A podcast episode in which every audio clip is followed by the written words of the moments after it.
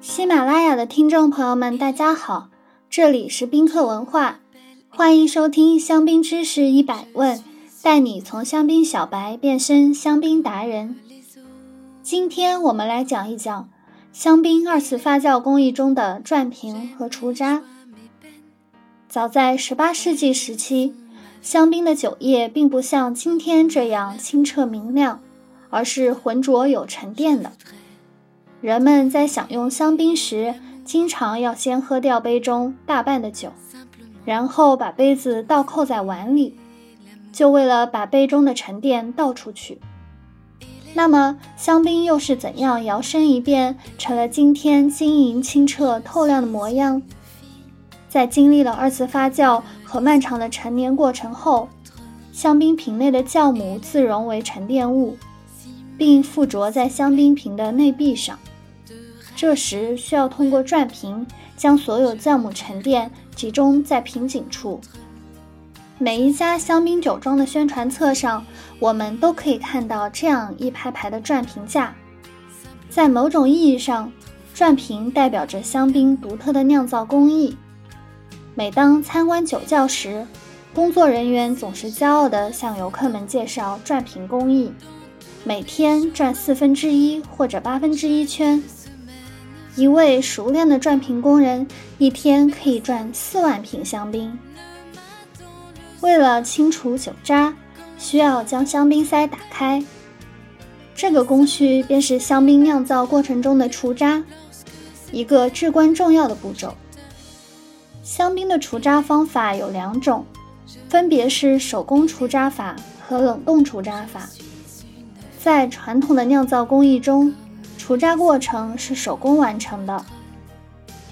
手工除渣的步骤如下：转瓶后，拿起垂直倒置的香槟瓶，继续瓶口朝下或瓶口略微向前倾斜直瓶，随后缓慢抬起瓶身至水平，待瓶内空气气泡移动到瓶颈处时，迅速开瓶。开瓶的同时竖起瓶身。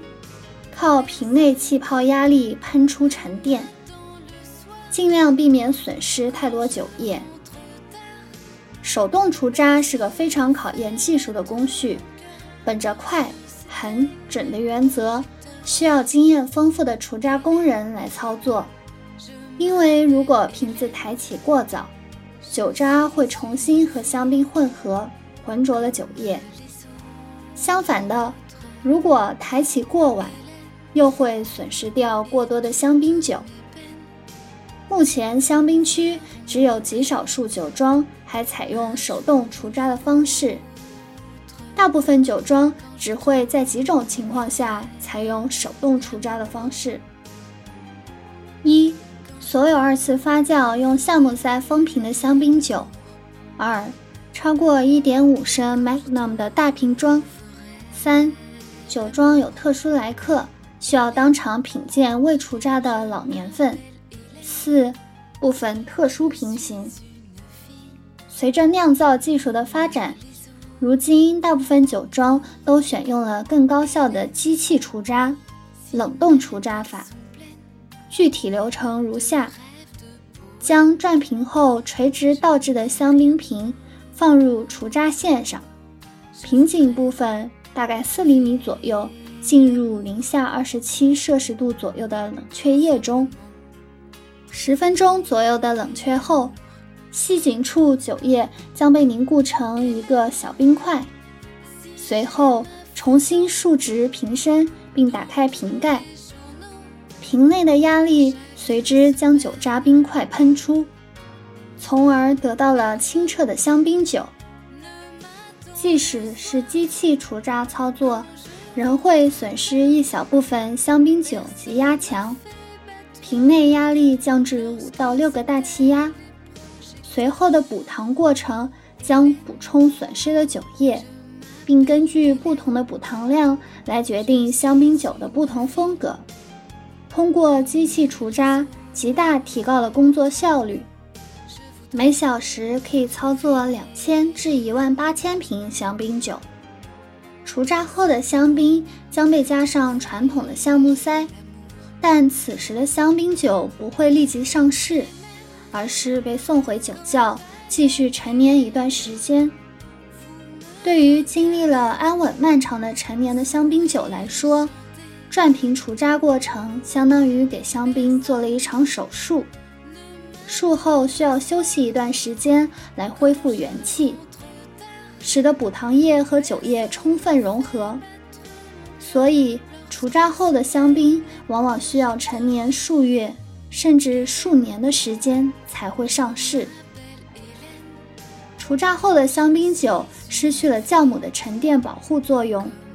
酒的氧化速度会相对加快，新鲜水果的香气，比如梨子、桃子、酸樱桃，会逐渐发展成为干果、蜜饯、果酱香气，并继续向更加复杂的陈年香气发展。一般来说，除渣日期越近，香槟口感会越清爽；除渣日期越远，香槟酒的陈年风味。会越明显，所以即使是同一批香槟，除渣日期不同，也会给香槟的风味带来很大差异。细心的香槟客，下次购买香槟时，不妨也留意一下背标上的除渣时间，甚至对比同一个年份、同一酒款不同除渣时间的表现差异，也许会是个惊喜。今日教大家一下除渣的法语发音，dégorgement，dégorgement，dégorgement。你学会了吗？如果听友们有关于香槟知识的小问题，欢迎在评论区互动，也可以关注宾客文化公众号，发现更多香槟的资讯。